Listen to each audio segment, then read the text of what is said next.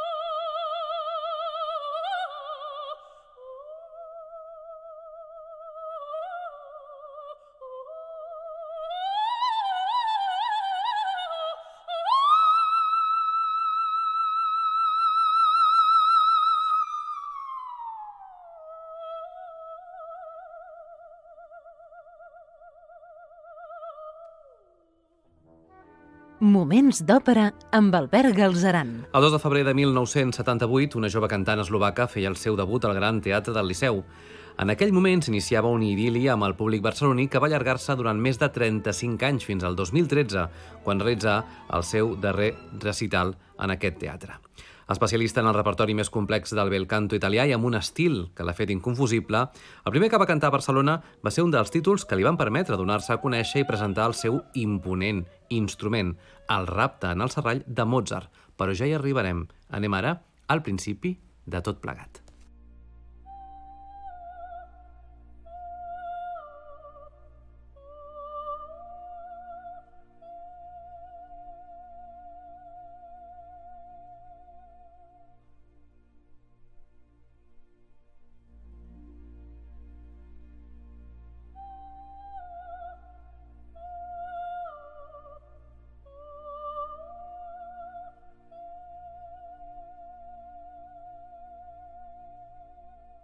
Edita Gruberova va néixer a Bratislava el 23 de desembre de l'any 1946.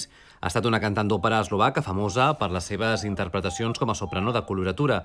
I és que la seva veu era pròpiament la d'una soprano lleugera, però dotada d'un volum que li permetia assumir rols impensables per a una cantant especialista en coloratura.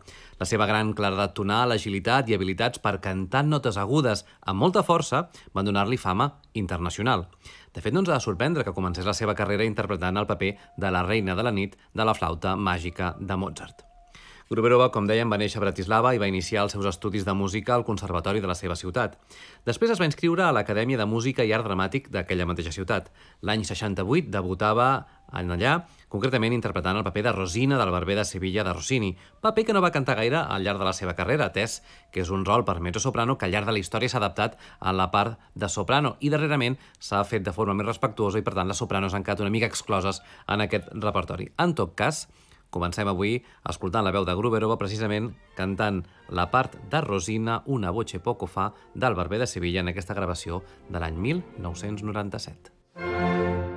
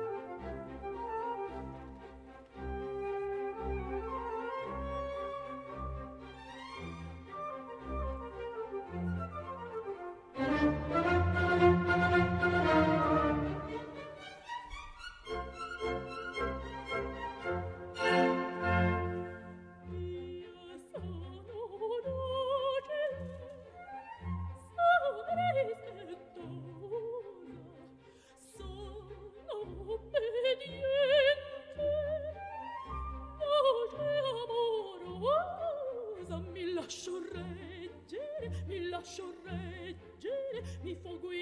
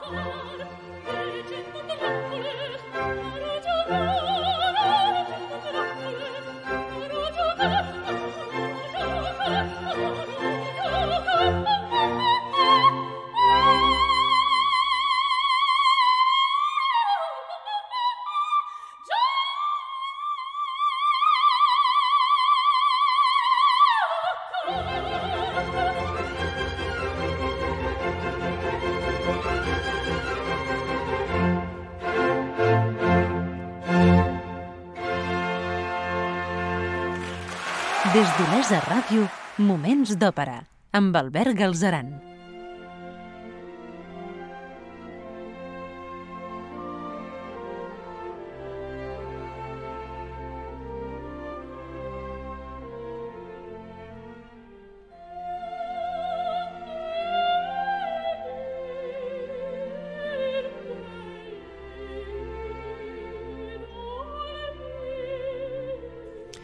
Després de guanyar un concurs a Tolosa de Llenguadoc, va ser contractada per formar part d'un grup d'òpera del teatre de Banjka Bystrica, a Eslovàquia, i va ser-ho entre els anys 1968 i 1970. Durant el període de normalització de la República Txeca, quan les fronteres es van tancar per als països no comunistes, la seva tutora, Medvecha, va organitzar unes audicions per Gruberova a l'estiu de 1969 a l'Òpera Estatal de Viena. Això li va proporcionar un inesperat contracte i l'èxit amb el personatge de la Reina de la Nit. Llavors Gruberova va decidir emigrar a l'oest, esdevenint poc després solista a Viena i estrella als teatres d'òpera més importants del món, especialment pels papers de coloratura que interpretava. Gruberova recorda amb tristor aquells anys en què va esdevenir proscrita del seu país amb una filla petita i la seva mare ja gran, tot per fer realitat el seu somni d'esdevenir cantant d'òpera. Contra pronòstic, segons la mateixa Gruberova, a Viena va enlluernar el director de l'Òpera Estatal. Ho va fer amb la seva imponent i impecable reina de la nit. Gruberova explica que el director se l'escoltava tancat en una sala i en sentir-la va anar a veure-la per conèixer tan espectacular veu. I, és clar, li va oferir immediatament un contracte. No ens ha de sorprendre a tenor d'interpretacions com aquesta.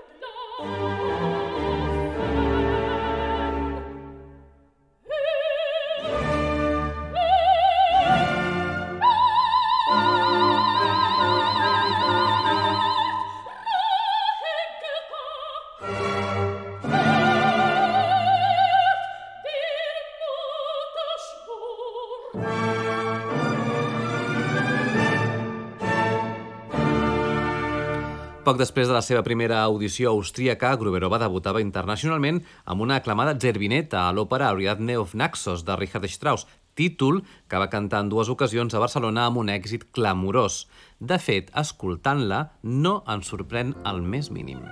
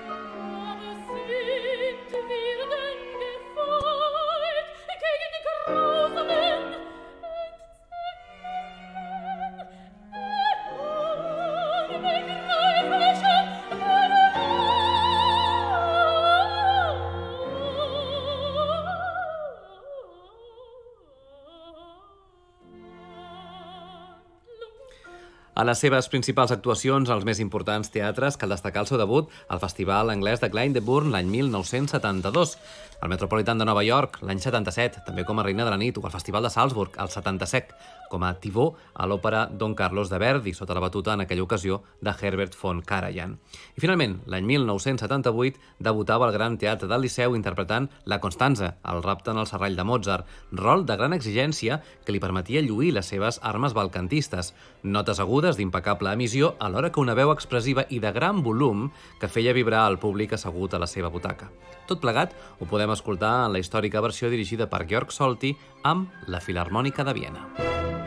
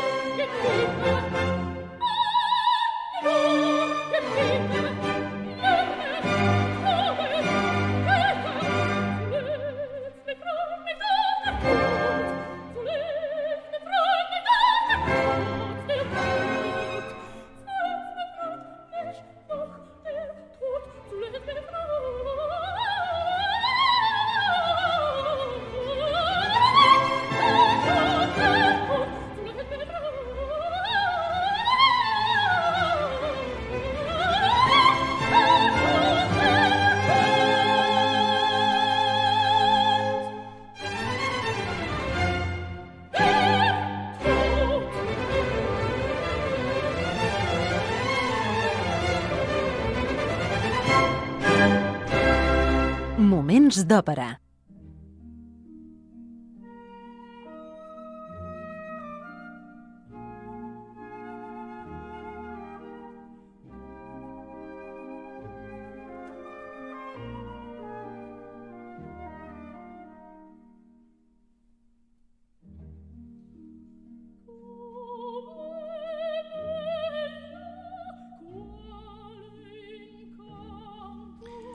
L'any 1984, Edita Gruberova va cantar a la Royal Opera House de Londres com a Julieta a l'òpera de Bellini i Capuletti e i Montecchi, de la qual n'existeix una gran gravació al costat de la grega Agnès Balsa com a Romeu.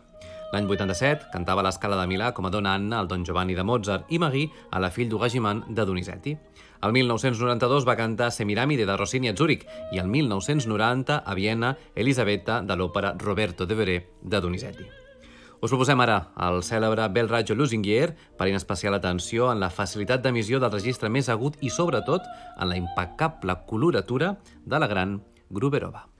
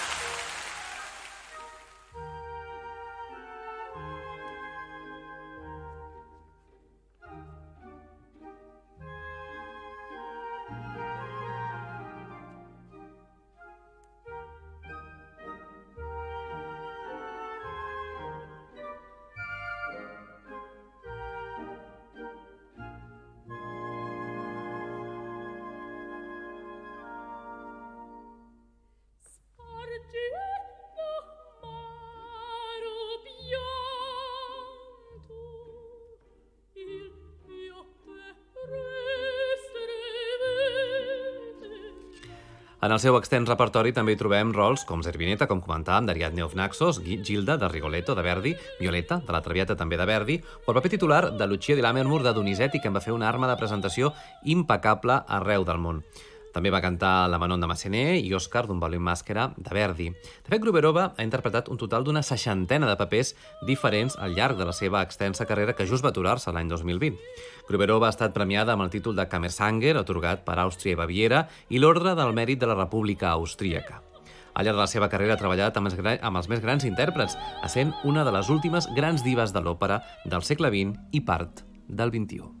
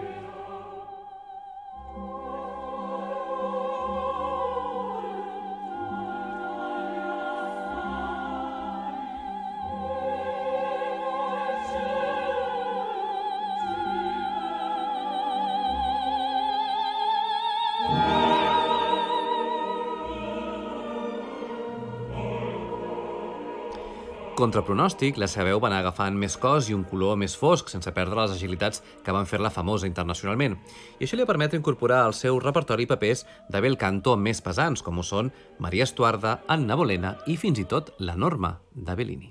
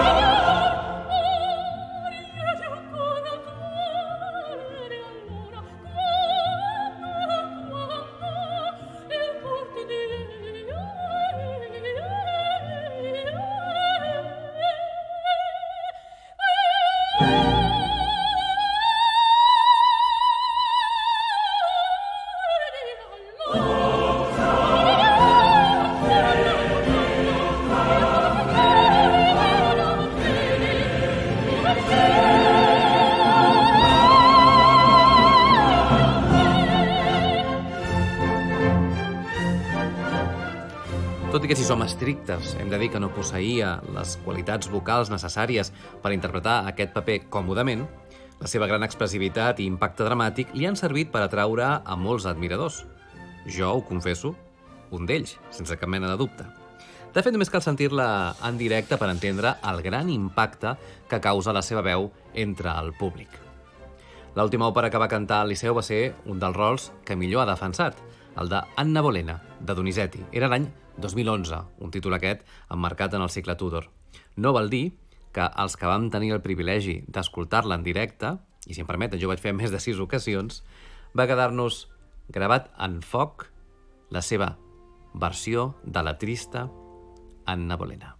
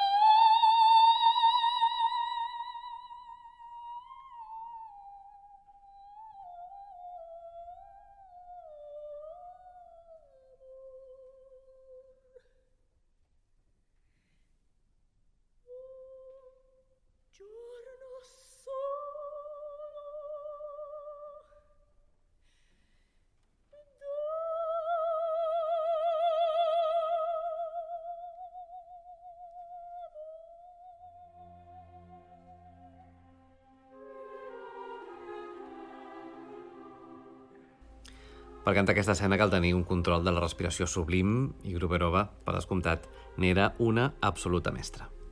Precisament va ser amb aquesta òpera, Anna Bolena, que va debutar l'any 1992 al Gran Teatre del Liceu a l'aleshores desconegut i molt jove Josep Bros, tenor barceloní que, per malaltia del tenor principal, debutava al Liceu amb el rol de Percy, i ni més ni menys que al costat de la Gruberova, que recordin, aquella nit ella debutava al rol principal. A partir d'aquell moment, els dos cantants van fer una carrera junts, força extensa, cantant grans produccions de, agafats de la mà. De fet, així recordava el mateix Josep Bros en declaracions a aquest programa Moments d'Òpera aquella màgica nit del debut com a Percy al costat de Gruberova l'any 1992 al Gran Teatre del Liceu. Aquella nit, el 9 de novembre del 92, la Dita debutava el rol d'Anna Bolena i aquella nit al teatre a part de tota la crítica nacional i estrangera, estaven els principals directors artístics de, de tots els teatres del món, no només uh -huh. d'Europa. No? I jo, pues, encara, jo vaig, eh, encara van passar tres anys fins que t'obren les portes a diferents teatres, vas anant a diferents teatres i encara se'n recordaven, ah, vostè va debutar al Liceu amb la Nabolena, amb la Didita, no? La primera vegada que anaves al teatre encara et recordaven, de, recordar, se'n recordaven d'aquella nit, no? El nom el lligaven molt, aquest fet, no? Uh -huh. I penso que sí, que va ser una empenta important i personalment em va donar molta confiança també, no? El fet de que el teatre confiés en mi, en aquest rol i en una nit tan important de gran repercussió i, i, uh, i, i la mateixa Edita després va comptar amb mi en moltes produccions, no? O sigui que això és, va ser un fet molt important.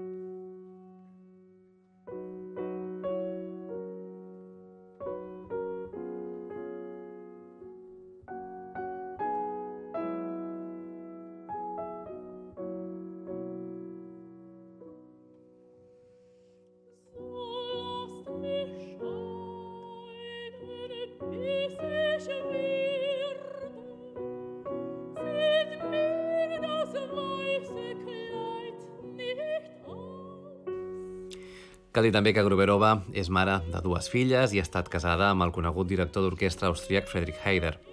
I aquest dilluns, 18 d'octubre, als 74 anys d'edat, ha mort a Zúrich. Apagant-se així una de les veus que més ens ha emocionat i que, personalment, ha significat una de les cantants que més feliç m'ha fet escoltar en directe. És per això que em permetré el luxe d'acabar el programa recordant-la cantar un dels rols que més m'ha emocionat poder gaudir en la presència de Gruberova. Va ser a Viena, ja fa uns quants anys, em refereixo a l'òpera Roberto de Veré, de Donizetti, i concretament la seva escena conclusiva marxarem deixant clara la nostra pena per la mort de Tita Gruberova i reivindicant el seu enorme talent i llegat. Descansi en pau, senyora Gruberova, i gràcies per tot. Fins la setmana vinent. Moments d'òpera amb Albert Galzeran.